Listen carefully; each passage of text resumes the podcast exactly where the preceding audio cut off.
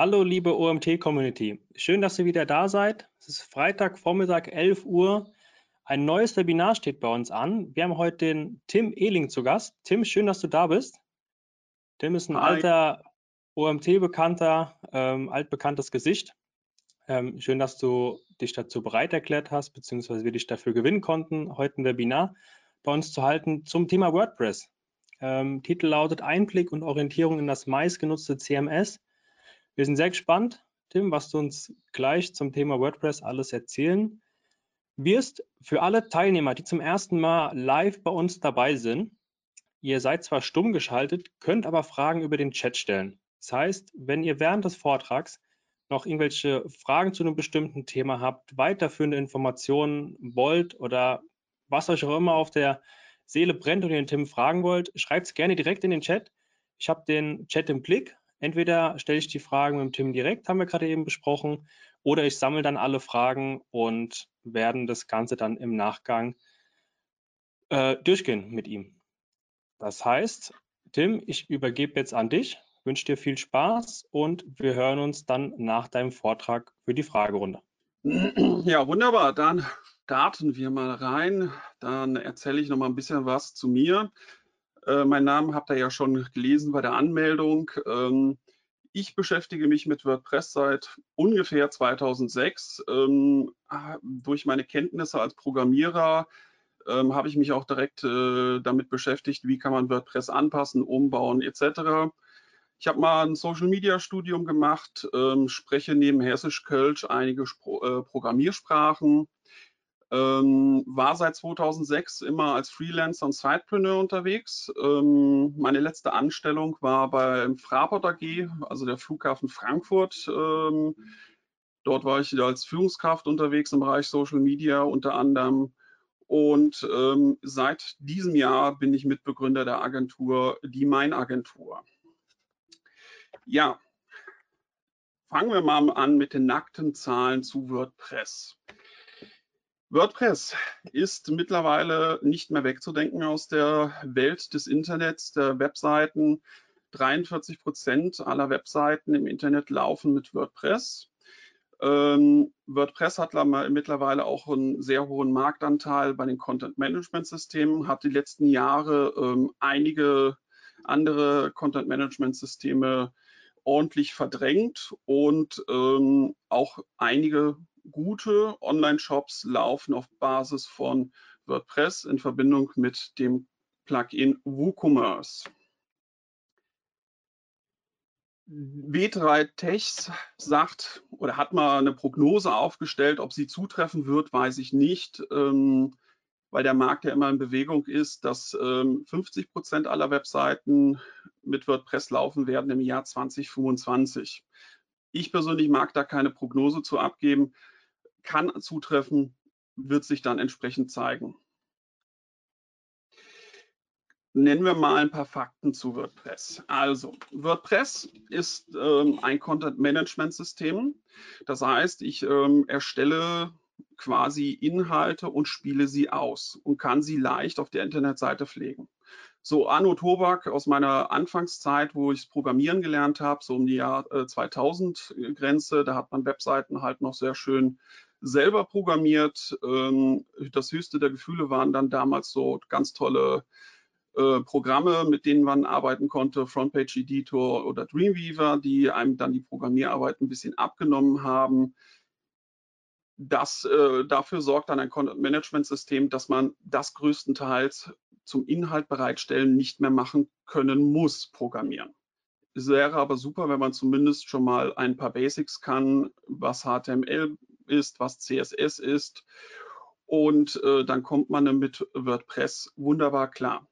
WordPress eignet sich wunderbar für eine Webseite, eine Visitenkarte für den Handwerker um die Ecke, der nur kurz schreiben will, was er anbietet, ähm, ein Kontaktformular bereitstellt, bis hin aber auch, dass größere Plattformen mit sehr viel Traffic ähm, damit bedient werden können.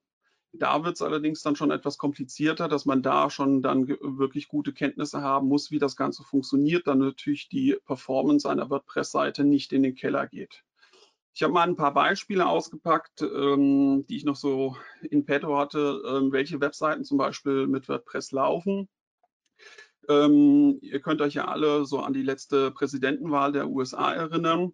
Die ähm, Webseite lief komplett auf WordPress. Das heißt also, die Seite war natürlich, glaube ich, zu dem Zeitpunkt ein, mit einer der meistbesuchten Webseiten auf der Welt nach irgendwelchen Newsportalen und hat das gemacht, was sie äh, machen sollte. Die Leute informiert, beeinflusst, ähm, was auch immer. Geht natürlich auch ein paar Nummern kleiner in Deutschland. Ähm, klassische, äh, klassische Sache, WordPress, Blog, ähm, hat die Tagesschau benutzt. Ähm, wer es nicht weiß, WordPress ist ursprünglich eine Blog-Software gewesen. Und das, äh, man muss es auch ganz klar sagen, es ist gewesen. Viele denken heute immer noch, dass WordPress eine reine, äh, reine Blog-Software ist, oder, aber da sind wir mittlerweile schon sehr, sehr weit entfernt, weil man damit sehr viele andere Dinge noch machen kann, außer nur ein persönliches kleines Internet-Tagebuch zu führen.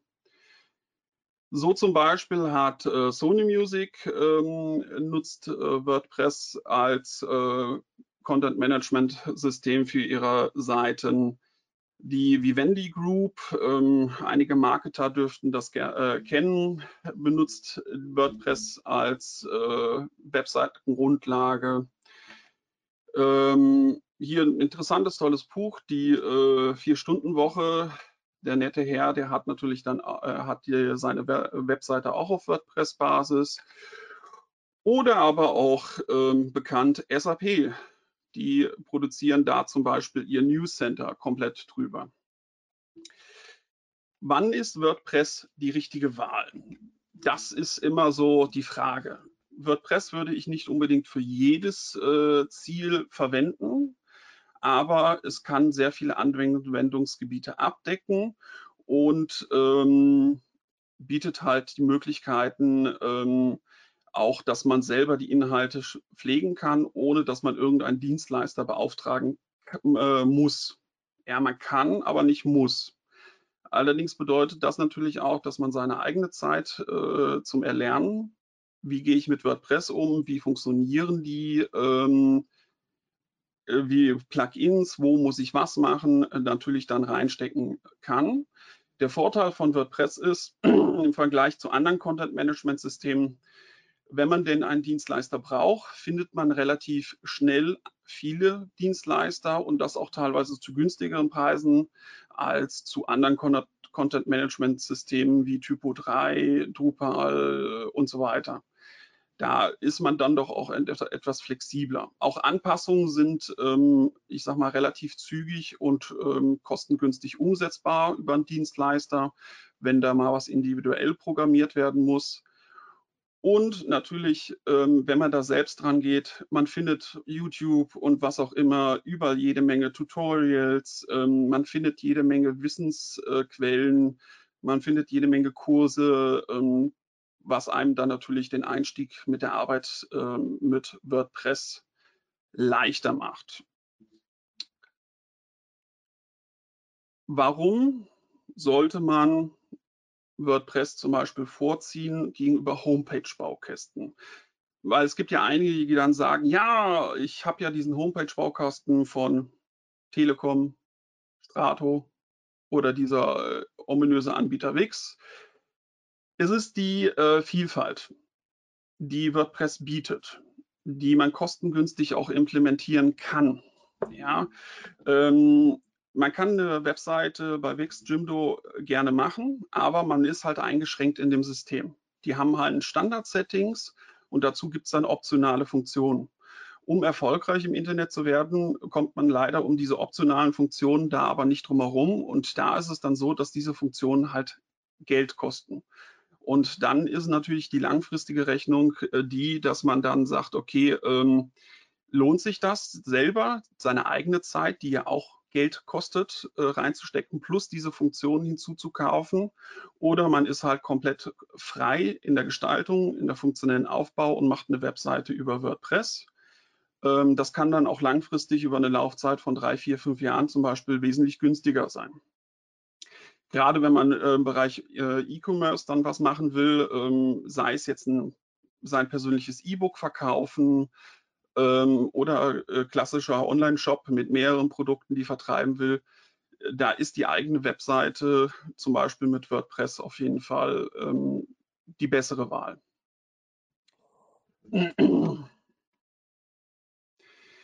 Unterschied zwischen WordPress und äh, .org und .com. Es gibt ähm, diese beiden Webseiten und die ähm, Personen, die sich mit WordPress noch nicht so beschäftigt haben, ähm, stolpern meistens in die gleiche Falle hinein, dass sie sagen, sie haben eine WordPress-Webseite und haben sich dann ähm, bei WordPress.com eine WordPress-Seite quasi gebucht ähm, das kann man machen, aber nicht im gewerblichen Bereich. Warum? Ähm, WordPress.com ist, ein, ähm, ist, eine Kombination zwischen, wir stellen WordPress bereit und einem Webhosting. Problematik an der ganzen äh, Sache ist aber äh, für den deutschen und europäischen Markt, das sind Server, die in den USA sitzen. Ähm, da laufen Analyse-Tools drüber. Ähm, da werden Daten abgespeichert, die man so halt mit der DSGVO meines Wissens wichtig, das ist natürlich keine anwaltliche Beratung, ähm, aber nicht mit der DSGVO abdecken, äh, vereinbaren kann. Deswegen gar nicht erst hingehen. Da haben wir auch wieder das Problem, ähnlich wie bei Wix, Jimdo und Konsorten, ähm, dass diese zusätzliche Funktion, die erst das Ganze richtig interessant machen, ähm, auch wieder kostenpflichtig sind und wir da natürlich schn ganz schnell hohe Summen zusammen generieren, ähm, die man natürlich so vermeiden kann. WordPress.org ist die ureigentliche Plattform, wo man das WordPress, was ja kostenlos ist, weil es Open Source ist, herbekommt. Dort kann man sich die herunterladen und auf den eigenen Server Webhoster aufspielen und dort bekommt man auch aus dem Verzeichnis Plugins und Themes für sein WordPress her, die komplett frei sind. Ich hatte gerade gesagt, dass man es natürlich dann auf seinen eigenen Webhoster hochladen muss. Ähm, das bedeutet, da gibt es natürlich auch Voraussetzungen zu beachten, ähm, denn nicht auf jedem Webhosting funktioniert es einwandfrei. Ähm, wenn man jetzt ein Webhosting sich bestellt äh, im professionellen Bereich, sollte das auch äh, im gewerblichen Bereich sollte das auch nicht unbedingt ein 99 Cent Webhoster sein, denn es gibt da so einige Voraussetzungen. Das WordPress ist ähm, auf Basis von PHP geschrieben. Das setzt also voraus, dass eine bestimmte Mindestversion äh, vorhanden ist, damit es einwandfrei äh, lauffähig ist. Für die Datenbank muss ähm, eine, Funktion, äh, eine Version vorgegeben sein und ähm, es sollte quasi ähm, auch die ganze Domain-Webseite sollte SSL verschlüsselt sein. Das sind so die ähm, Basics, die WordPress seitens vorgibt. Ich gebe da immer noch ganz gerne äh, ein paar Zusatzempfehlungen zu. Und zwar WordPress ähm, sollte ähm, mindestens 256 MB Memory Limit haben. Memory Limit, das ist, kann man ein bisschen erklären wie mit dem Arbeitsspeicher von dem eigenen PC der sollte halt diese Mindestgröße haben, weil alles unten drunter, sobald ihr bestimmte Themes oder eine Menge an Plugins erstellt, wird die Webseite sehr, sehr langsam in der Arbeitsweise und ähm, das sollte man natürlich vermeiden. Wenn man so Sachen macht wie äh, Plugins nutzen für Online-Shop-Funktionen, WooCommerce, dann sollte dahingehend ähm, der Memory Limit bei mindestens 512 MB liegen, wenn nicht sogar mehr weil äh, WooCommerce, das sage ich dann gleich nochmal, ähm, ist ein sehr, sehr ressourcenhungriges ähm, Programm.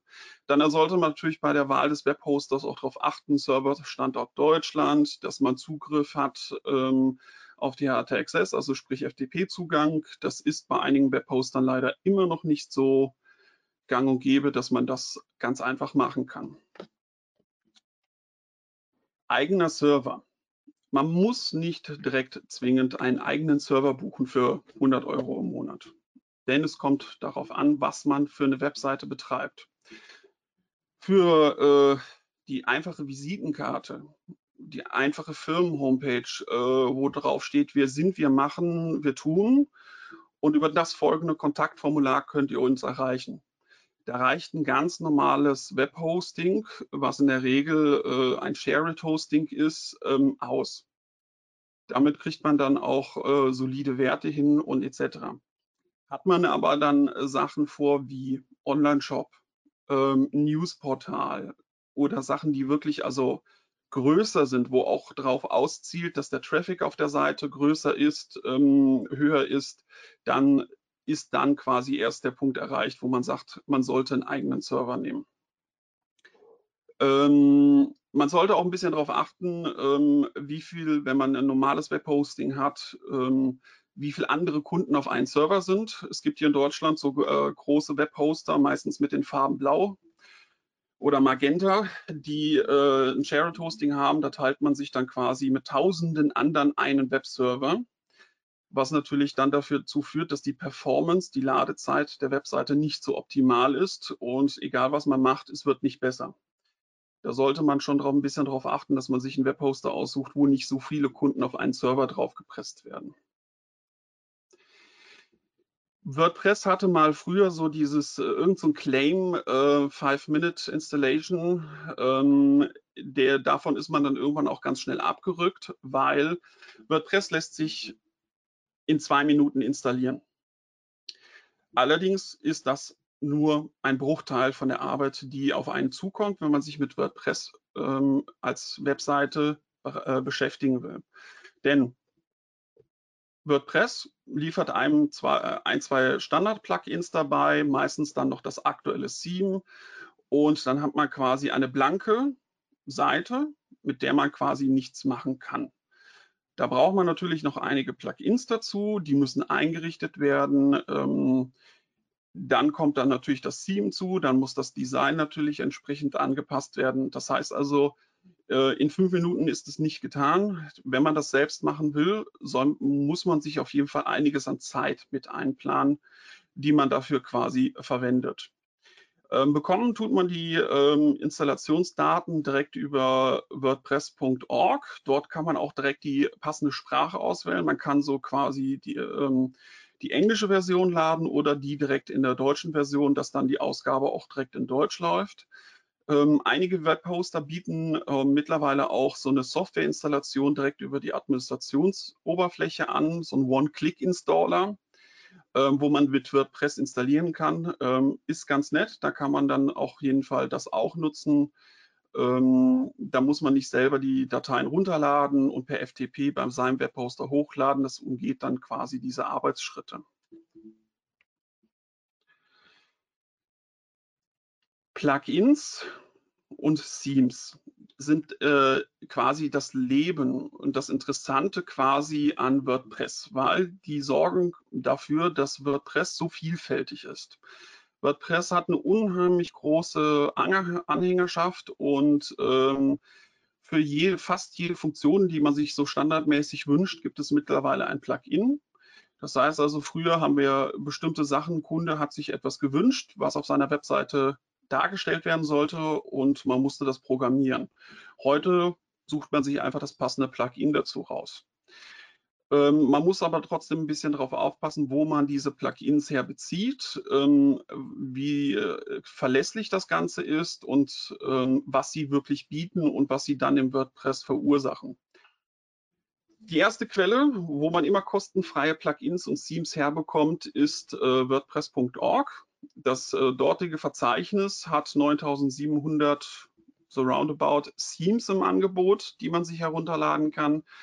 Man kann äh, 59.000 Plugins dort in dem Verzeichnis raussuchen, die man sich entsprechend ähm, installieren kann. Die Sachen, die dort gelistet werden, ähm, sind auch regelmäßig geprüft, ist aber vorsichtig zu betrachten. Regelmäßig geprüft heißt, WordPress entwickelt sich ja weiter und ähm, es obliegt den Entwickler des äh, Plugins des Themes, ähm, das auf den aktuellen Stand der WordPress-Version lauffähig zu halten. Wenn das eine gewisse Zeit lang nicht abgedatet wird und ähm, Nutzer sich beschweren, dann äh, kann es sein, dass ein Plugin oder ein Theme entsprechend rausfliegt. Es gibt ähm, einen Kodex, ähm, wonach sich Entwickler orientieren sollten tun die meisten auch gibt natürlich dann auch wiederum andere, die nicht so ganz sich daran halten.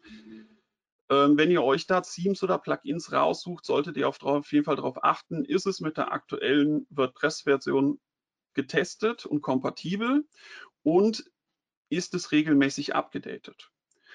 WordPress.org hat auch zu jedem Theme und ähm, Plugin direkt seinen eigenen Support-Bereich. Das heißt also, wenn ihr ein Problem damit habt, ähm, irgendwas funktioniert nicht, irgendein Fehler taucht auf, habt ihr die Möglichkeit, dort direkt in diesem jeweiligen Untersupport-Bereich von demjenigen dann quasi Fragen zu stellen und vom Entwickler dann äh, direkt einen Support zu bekommen. Allerdings ist natürlich direkter Support bei freien, kostenlosen Sachen natürlich nicht etwas, was binnen von 24 Stunden zu lösen ist. Das ähm, ist halt einfach nicht gegeben, weil das eher kostenlos ist. Leute erstellen das in ihrer in der Regel Freizeit oder äh, nebenbei und dann 24 Stunden 7 Support, das ist natürlich dann in dem Moment schwer. Den Support bekommt man auf jeden Fall wesentlich schneller, wenn man sogenannte Premium-Plugins oder Themes benutzt. Das sind dann ähm, Themes, die wirklich nur gegen Entgelt erworben werden können. Und in dem Moment bekomme ich von demjenigen Hersteller ähm, auch eine Support-Garantie. Das ist dann gekoppelt an die Lizenzart, wie das Ganze läuft. Und ich habe da direkt einen Ansprechpartner und kann den natürlich verhaften, wenn ich da ein äh, Theme oder Plugin gekauft habe. Da gibt es so ähm, zwei Varianten, die sich in den letzten Jahren da rauskristallisiert haben. Ähm, ein Theme kann man quasi in, gegen einmaliges Entgelt ähm, erwerben oder äh, Plugin. Das ist dann so eine Lifetime-Lizenz. Das heißt, ich bezahle einmal, wie jetzt in dem Beispiel User Role Editor Pro. Das ist ein Plugin für ähm, die Rechteverwaltung in WordPress. Da bezahle ich dann einmal 87 Dollar und solange dieser Hersteller existiert, liefert der mir Updates und Support zu diesem Plugin. Dann gibt es natürlich ähm, die Variante 2, das ist die häufigste, zeitlich basierend. Ähm, zum Beispiel Borlabs Cookie, das ist ein Cookie äh, Consent Management Plugin.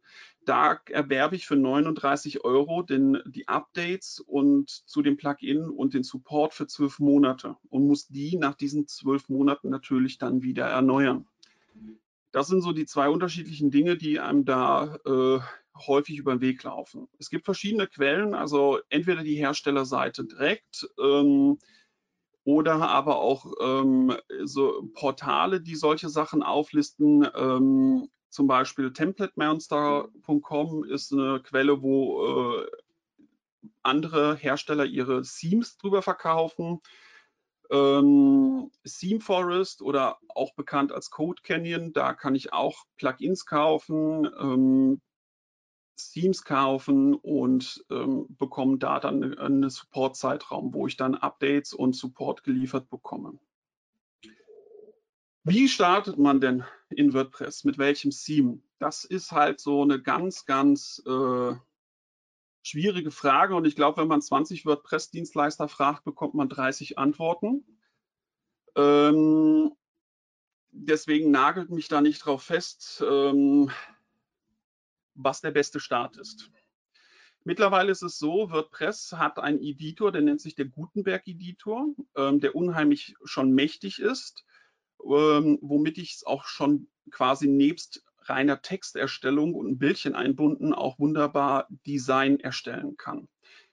Ähm, ich bin der Meinung, dass die Zeit ähm, äh, der reinen Themes, die das Design schon festgenagelt vorgeben, sich langsam dem Ende neigt und dass das Ganze sich dann auseinanderkoppelt, dass ich ein Theme habe, was die technische Grundlage bietet für eine schnelle, flüss, äh, flüssig laufende Seite und dass das Design quasi darüber gestrichen wird.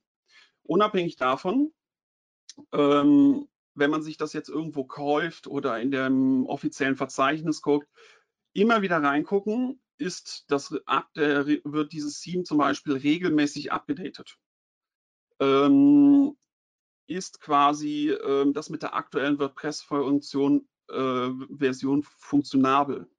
Weil es gibt leider auch nicht gepflegte Portale oder Hersteller, die verkaufen, aber die haben irgendwann mal aufgehört, das weiterzuentwickeln. Und das kann natürlich dann zu technischen Problemen führen. Und äh, die kann man natürlich von vornherein äh, umgehen, indem man so ein bisschen darauf achtet.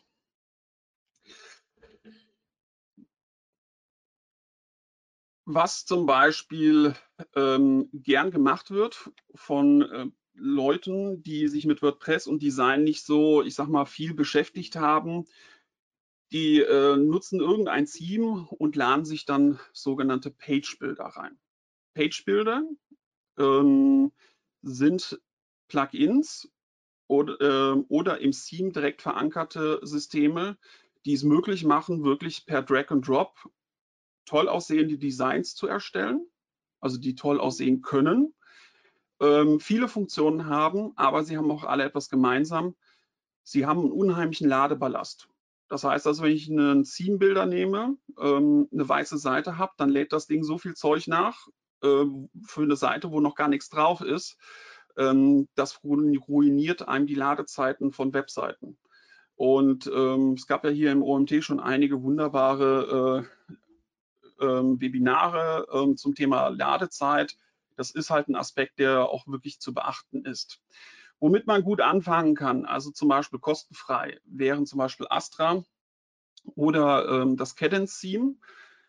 Ähm, das Cadence Theme gibt es in zwei Varianten, einmal als freies, einmal als Premium Theme. Ähm, das unterscheidet sich dann dadurch, dass man halt noch mehr Funktionen hat, aber das wäre zum Beispiel ein guter Start, um dann im Backend mit dem Gutenberg Editor zu arbeiten und äh, flotte, schnelle Seiten zu erstellen.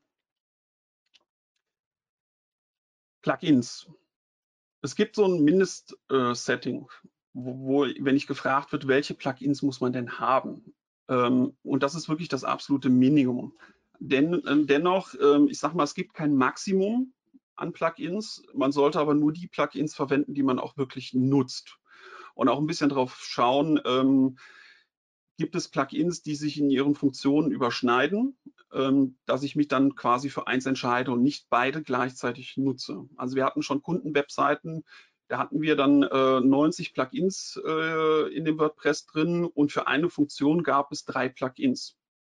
Das ist natürlich etwas, was absolut nicht optimal ist und äh, das sollte man natürlich dann äh, nicht nutzen. Ähm, wie bei äh, Plugins, wie auch Themes, sollte man auch darauf achten, dass jedes nicht genutzte, also sprich was deaktiviert ist, auch deinstalliert wird. Warum? Ähm, inaktive Plugins werden oder Themes werden im Backend trotzdem mit durchgeladen. Das bedeutet, ähm, sie beeinflussen die Ladelast von WordPress, auch wenn die Funktionen nicht bereitgestellt sind. Ähm, des Weiteren, wenn natürlich ein äh, Plugin oder ein Theme eine Sicherheitslücke hat, äh, die noch nicht geschlossen ist und es liegt auf dem Server, dann wäre es ein potenzieller Angriffspunkt. Deswegen sollte man das tunlichst vermeiden. Einzig und allein bei den Themes sollte man immer ein Standard-Theme drin haben und zwar das aktuelle WordPress-Standard-Theme. Das funktioniert in dem Moment so ein bisschen als Rückfallebene, falls auf äh, technischen Gründen zum Beispiel ein Problem auftritt mit dem Theme, was man selber benutzt, funktioniert dann quasi das Standard-Theme äh, dann als Fallback. Und man kann noch ein paar Funktionen abrufen und sich dann das Problem anschauen das erste wichtige, ähm, das erste wichtige Plugin, was installiert werden sollte, ist die Datensicherung. WordPress hat von Haus aus kein Datensicherungssystem. Das heißt, man muss sich darum kümmern. Ja, äh, man kann neben äh, zum Beispiel Bake WP Up oder Updraft äh, Plus, damit kann man quasi die Webseite sichern und entsprechend, äh, wenn man irgendetwas kaputt macht, abschießt, existiert eine Datensicherung. Da muss man wirklich als allererstes dran denken. Man darf sich auch nicht darauf verlassen, dass die Webhoster sagen, ja, äh, Datensicherung machen wir. Äh, Webhoster halten die Datensicherung nur einen sehr kurzen Zeitraum äh, zur Verfügung und ähm, da sollte man sich definitiv nicht darauf verlassen. Auch ist mein Tipp, wenn man ein Backup-System dann nutzt, ein Plugin, externe Sicherung. Sprich also die Datensicherung nicht lokal da, wo das WordPress ist, ablegen, sondern an einer externen Stelle. Hat, den, hat einen Sicherheitsaspekt, wenn das WordPress mal gehackt würden, werden würde, weil es irgendeine Sicherheitslücke gab oder das ganze System ist abgeschossen oder man durch einen falschen Klick im, im Backend vom Webhoster löscht man alles, hat man eine äh, ortsunabhängige Stelle, wo man quasi auf die Daten zugreifen kann. Ja, ähm, die weiteren Plugins, die sind natürlich dann auch abhängig davon, was man macht. Allerdings sollte natürlich auch jede Webseite, ich sag mal, gewisse Informationen bereitstellen, damit Google und Co. damit arbeiten können, ähm, Informationen schneller auslesen und äh, verarbeiten können. Da gibt es dann SEO-Plugins.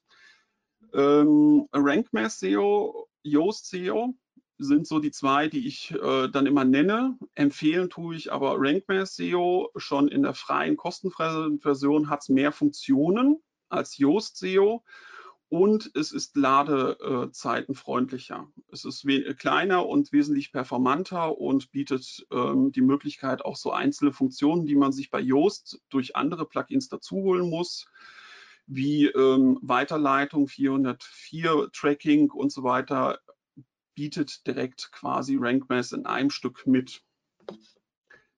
Ähm, was wäre eine Webseite ohne äh, Kontaktformular?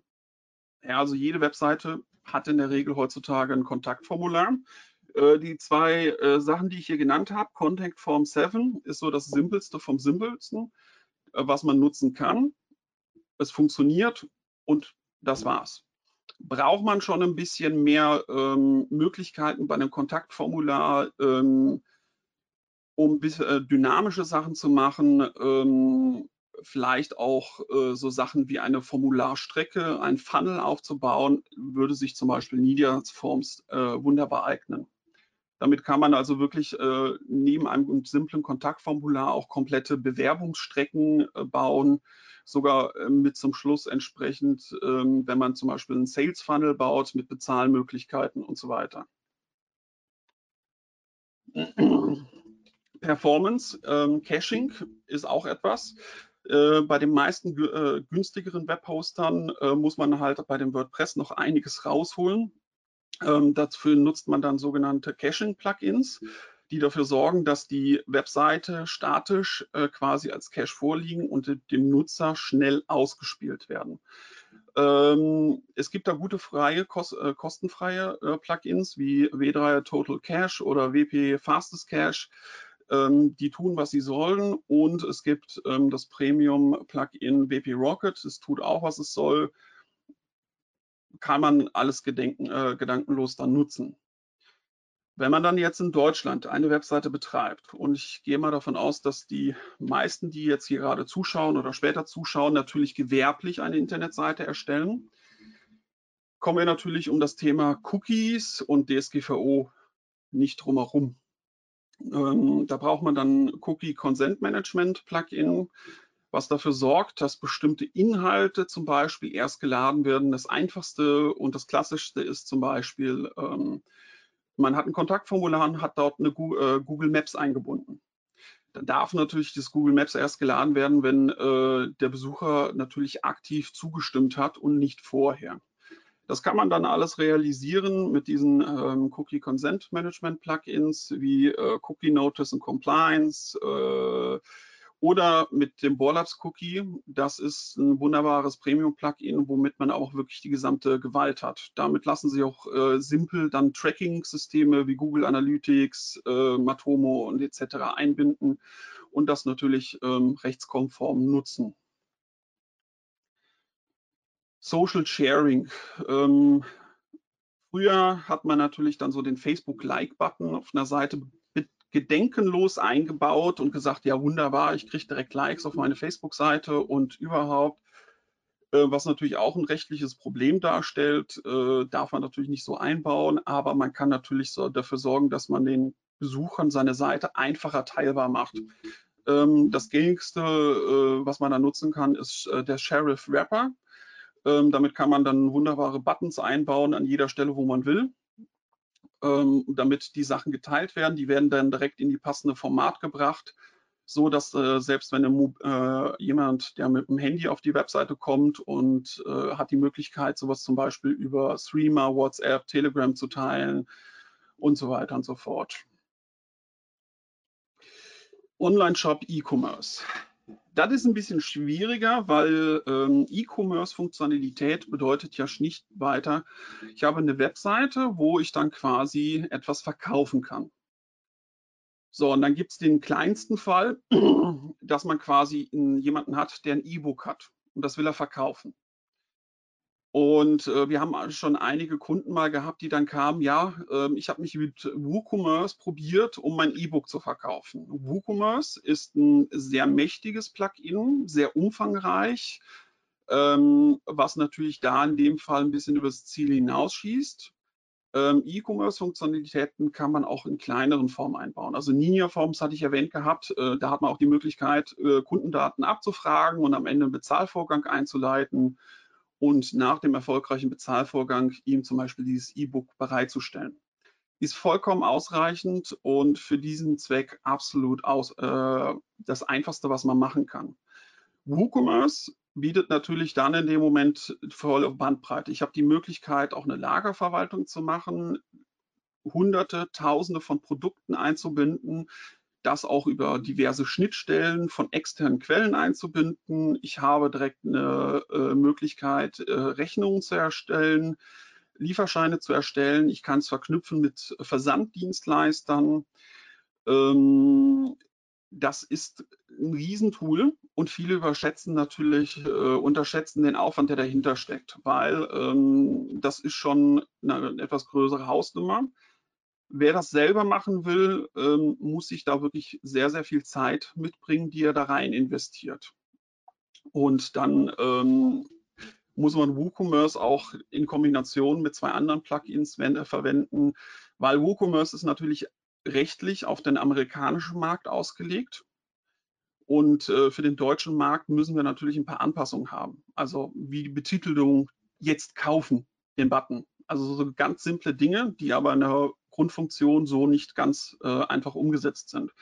Ähm, da gibt es dann Germanized for WooCommerce oder German Market. Das sind beides super gute äh, Plugins, die einem da dann Unterstützung liefern, dass man natürlich da für den deutschen Markt rechtskonform ist. Ähm, für den Basic ähm, Hilfe und Support für, zu WordPress gibt es halt natürlich, ähm, ich sag mal, zigtausende YouTube-Videos und etc. Es gibt aber auch äh, wunderbare ähm, Webseiten, die sich mit dem Thema beschäftigen. Ähm, elmarstudio.de oder ähm, ich sag mal, einer der WordPress-Vorreiter und Spezialisten in Deutschland, perun.net, schreibt selber auch ähm, Bücher, ähm, wunderbare Quelle für Wissen, was man dann aufsaugen kann. Ähm, für englischsprachigen Bereich gibt es dann die Möglichkeit ähm, WordPress.com Learn. Da ist dann die gesamte Dokumentation zu dem Basis WordPress drin, allerdings halt nur in englischer Sprache.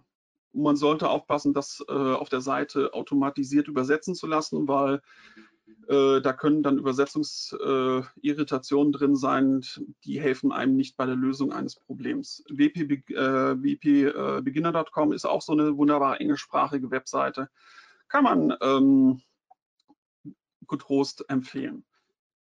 Was ich, ich werde häufiger halt nach Büchern gefragt. Ich kenne das, ähm, bestimmte Sachen nehme, kaufe ich mir auch gerne als Buch.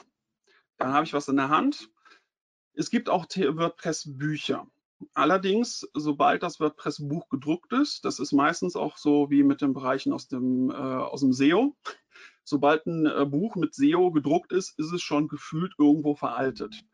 Ja, kann man sich natürlich Bücher holen, aber da muss man mit rechnen, dass Inhalte nicht mehr so da äh, eins zu eins sind mit dem WordPress, was man vor der Nase hat. Das muss man halt wissen und ähm, gegebenenfalls auch beachten. Ähm, ansonsten empfehle ich wirklich also Webseiten, weil die wesentlich dynamischer sind und da auch besser äh, darauf achten, wie alt zum Beispiel ein Artikel ist bei den meisten Artikeln steht irgendwo ein Veröffentlichungsdatum drauf.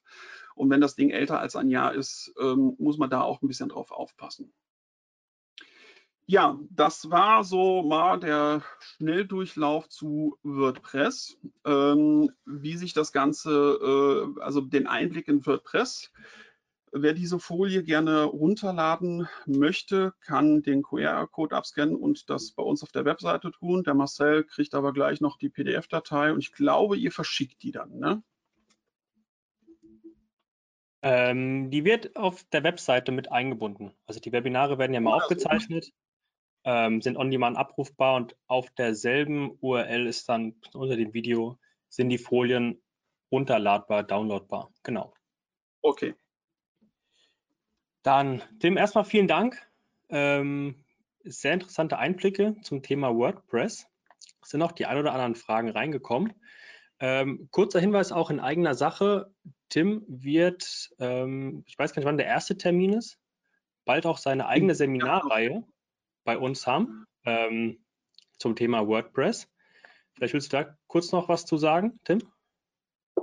Ja, also das wird ein äh, Zweitages WordPress-Seminar, ähm, veranstaltet und durchgeführt durch ein OMT, wo quasi wir an die Erstellung einer WordPress-Seite gehen. Und zwar wirklich bei Null anfangend, ähm, wirklich die Grundlagen, die Basics, wie installiere ich es, wie baue ich es auf und so weiter und so fort. Das machen wir dann an zwei Tagen.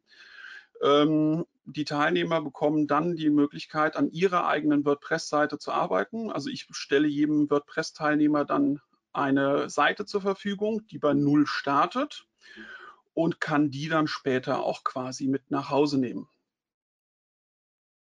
Sehr gut. Also wer da weiterführende Informationen haben will, ähm, sprecht entweder mich an oder geht auf die Webseite omt.de slash Seminare, scrollt euch durch zum Tim zum Thema WordPress. So viel dazu. Kommen wir zu den Fragen. Wir haben einige Fragen reinbekommen. Wenn ihr jetzt noch Fragen habt, stellt sie gerne in den Chat. Wir haben noch ausreichend Zeit. Ähm, aber ich würde sagen, wir starten jetzt einfach erstmal und schauen, was da noch reinkommt. Die erste Frage kam von der Alena. Sie fragt, beim Erstellen meiner Webseite ruckelt es oft und manchmal ist der Speichervorgang nicht möglich. Hoster ist SiteGround. Woran kann das liegen? In Klammern WLAN ist gut. ja, das ist schon mal sehr wichtige Info, dass das WLAN funktioniert. Ja, also die Probleme können da vielfältig sein. Also wenn SiteGround äh, ist eigentlich schon ein sehr hoch performanter Webhoster, ähm, äh, die wir bei bestimmten Projekten, also Online-Shops etc. zum Beispiel auch Kunden empfehlen.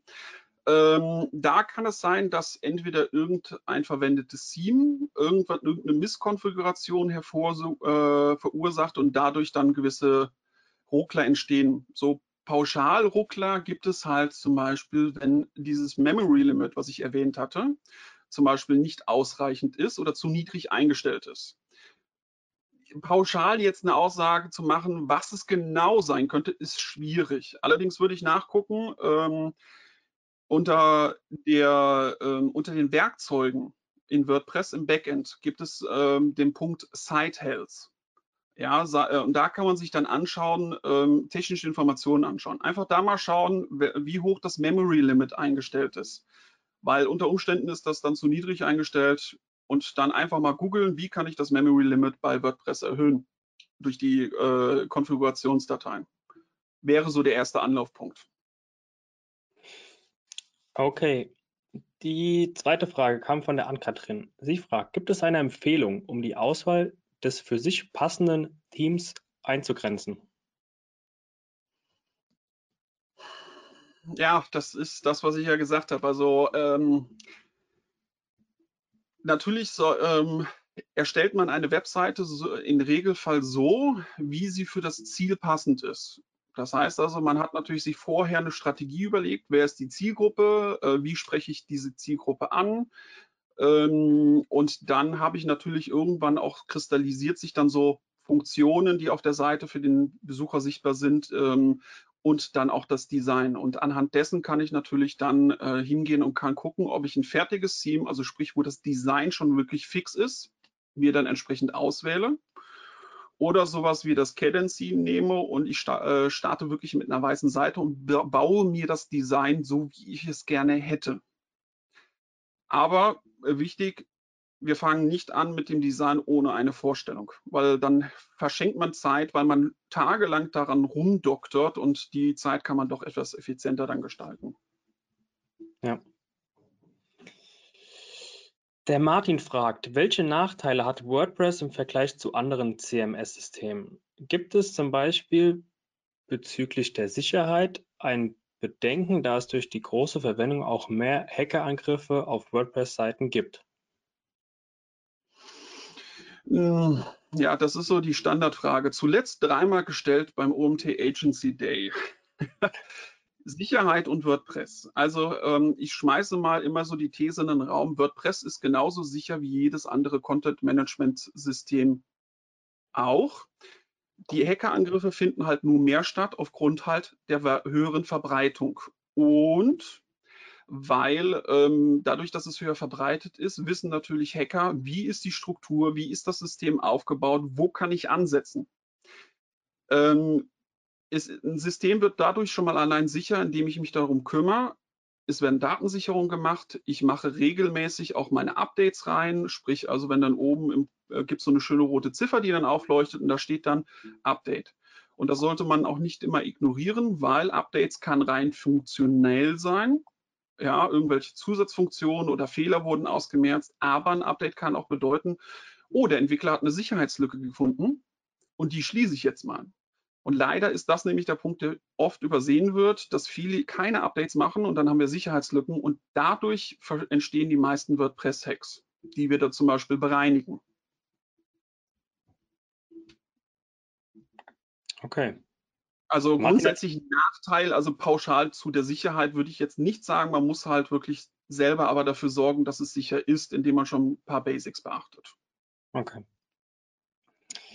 Der Martin hat noch eine zweite Frage gestellt. Er fragt, funktioniert die Rechnungsstellung über WooCommerce nur für Deutschland oder gibt es auch für eine europäische Variante, beispielsweise Italien? Oder gibt es Schnittstellen für Faktierung, Fakturierungsprogramme? Also WooCommerce, wenn man das verbindet zum Beispiel mit dem Plugin Germanized, ähm, WooCommerce errechnet automatisch Steuersätze für die jeweiligen Länder, wohin es verkauft wird und entsprechend eingerichtet funktioniert das auch einwandfrei, dass für den entsprechenden Käufer auch die äh, korrekten Auszeichnungen da sind. Ähm, und es gibt auch die Möglichkeit, einige Fakturierungen, also das, äh, was mir einfällt, ist zum Beispiel LexOffice, Billomat zum Beispiel, gibt es entsprechende Möglichkeiten, an WooCommerce auch anzudocken. Ja, ähm, dann gibt es noch so ein paar Anbieter, so Customized-Anbieter, die da Schnittstellen erstellen. Das funktioniert auch. Also mit einem WordPress-Shop äh, auf WooCommerce-Basis, Standort Deutschland, kann man in die weite Welt hinaus verkaufen. Man muss es halt nur entsprechend richtig einrichten. Das berücksichtigt auch so Sachen wie Versand innerhalb Deutschland 4,95 Euro, Versand äh, nach Brasilien äh, 270 Euro. Also dass man da angeben kann, wohin es vergeht und dass natürlich dann auch korrekte Versandkosten abberechnet werden. Okay. Nächste Frage. Woran kann es liegen, wenn ein Bild nicht hochgeladen werden kann? Format, Größe etc. Also äh, der klassischste Fehler ist, ähm, wenn man in der Mediathek ein Bild hochladen will, dass äh, die Ordnerdateirechte äh, nicht mehr so sind, wie sie vielleicht vorher mal waren. Das kann verschiedene Ursachen haben. Beim Webhoster ist irgendwas verarbeitet worden. Das heißt also, das Bild wird versucht hochzuladen, aber WordPress hat keine Schreibrechte. Sprich, es kann das Ganze nicht abspeichern. Das ist so das gängigste Fehler. Ähm, das kann passieren. Da muss man dann halt bei seinem Webhoster gucken, wie kann ich die Dateirechte ähm, anpassen, die Ordnerrechte. Da muss man mit einem FTP-Programm reingehen und dann die Ordnerschreibrechte manuell anpassen. Welcher Ordner welche Dateirechte haben sollte, ähm, das kann man auch äh, sich dann in der WordPress-Dokumentation anschauen und äh, kann das dann entsprechend eingeben. Das ist so der gängigste Fehler. Okay, danke. So, das war jetzt die letzte Frage. Ähm, yeah. Ich gehe mal von aus, jetzt sind vorerst erstmal alle Fragen geklärt. Außer es kommt jetzt noch gleich eine rein, aber wir müssen es jetzt auch nicht künstlich in die Länge ziehen. Das heißt, ähm, entweder kommt jetzt gleich schon mal eine Frage rein oder wenn ihr auch im Nachgang noch eine Frage haben solltet oder ihr euch das Webinar im Nachgang anschaut, ähm, Tim hat ja gesagt, beziehungsweise jetzt auch in der Präsentation, seine Agentur ist die Mein-Agentur. Wenn ihr da nochmal eine Frage habt, gehe ich davon aus, Tim, können sich gerne auch an dich direkt wenden und dir eine Mail schreiben. Und ähm, wie eingangs oder gerade eben schon gesagt, wenn euch das Thema jetzt so gepackt habt, dass ihr da äh, noch tiefer ins Thema einsteigen wollt, Tim bietet ähm, demnächst auch ein zweitägiges Seminar an. Geht da gerne auf die Webseite, ähm, dort unter dem Reiter Seminare und schaut euch mal die genauen Themen an. Vielleicht interessiert sich ja euch und nehmt gerne Kontakt mit uns auf und dann könnt ihr da sehr, sehr tief reingehen in die Materie. Genau, also das äh, wichtig zu sagen ist, das äh, äh, Seminar ist noch nicht öffentlich äh, veröffentlicht auf der Seite. Also nicht, dass jetzt gleich einige aufschreien, ich suche, ich suche, ich finde nichts. Ah, okay. Ähm, Gut, dass das, das wird gesagt noch veröffentlicht werden wegen, äh, mit dem richtigen Termin, wo wir das erste dann veranstalten. Alles klar. Ähm, die Alena schreibt gerade nochmal in den Chat, wenn ich für die Handyansicht anpasse, verändert sich die Desktop-Ansicht. Kann man das separat bearbeiten? Ist die Frage verstanden? Die Frage ist verstanden. Das ja. äh, ist, ähm, je nachdem kommt es darauf an, was man für ein Theme verwendet. Ähm, es gibt Themes, die können direkt über das Backend äh, unterschiedliche responsive-Ansichten dann quasi bearbeiten. Also sprich, ich lege bei der Desktop-Ansicht eine bestimmte Breite fest, dann wird sich das automatisch erstmal vererben auf Tablet, äh, Handy, kann aber zum Beispiel hingehen und kann sagen, auf dem Handy ist dann die Breite X. Das Problem ist aber, einige Themes oder haben diese Möglichkeiten direkt nicht gegeben. Das heißt, man muss da mal sich die Theme-Dokumentation angucken, wo äh, man diese Möglichkeiten hat, das einzustellen, ähm, dass ein bestimmtes Element zum Beispiel in der De Mobilansicht anders dargestellt wird als in der Desktop-Ansicht. Die Alena schreibt jetzt gerade ähm, parallel dazu, ich nutze Divi oder D-I-V-I, wie es richtig ausgesprochen wird. Ja. Divi. Und äh, passend dazu hat nämlich die Aline, auch während du gesprochen hast, ähm, gefragt, wie deine Einschätzung zu dem Divi-Theme und Bilder ist. Hm, das ist so, ähm, ich sag mal, die Einschätzung, die auf alle Page-Builder-Systeme zugreift. Also nicht nur Divi, sondern Enfold, Elementor, WP Bakery Builder es sind gute Tools äh, für Personen, die, ähm, ich sag mal, ne, die aus dem Webdesign-Handwerk nicht kommen, schnell und zügig Designergebnisse zu erstellen. Kann man halt machen, funktioniert auch. Ähm, bei den meisten ist es aber so, du hast ein riesen Schweizer Taschenmesser, benutzt ein Messer und trägst dieses Messer mit dir rum. Und da so ist das auf der Webseite auch. Die meisten Page Builder haben natürlich für die Performance, für, die, äh, für den Page Speed in den letzten Jahren schon einiges gemacht, dass es besser wird, aber es ist halt nicht das Optimum. Also ähm, das ist, die sind halt sehr funktionabel, weil sie natürlich ein weit, breites Spektrum an Funktionen abdecken möchten, die der Nutzer ab, umsetzen kann. Aber das ist natürlich sehr, sehr schwierig. Also ähm, wenn man eine hochperformante Webseite haben will, müsste man schon von den Page-Bildern weg ja, das ist der Grund, also ohne jetzt direkt Werbung zu machen. Gut, es ist indirekt Werbung. Wir nutzen seit Jahren das Cadence-Theme, weil ähm, das basiert, dass wie die Inhalte und das Design über den Gutenberg-Editor gemacht wird.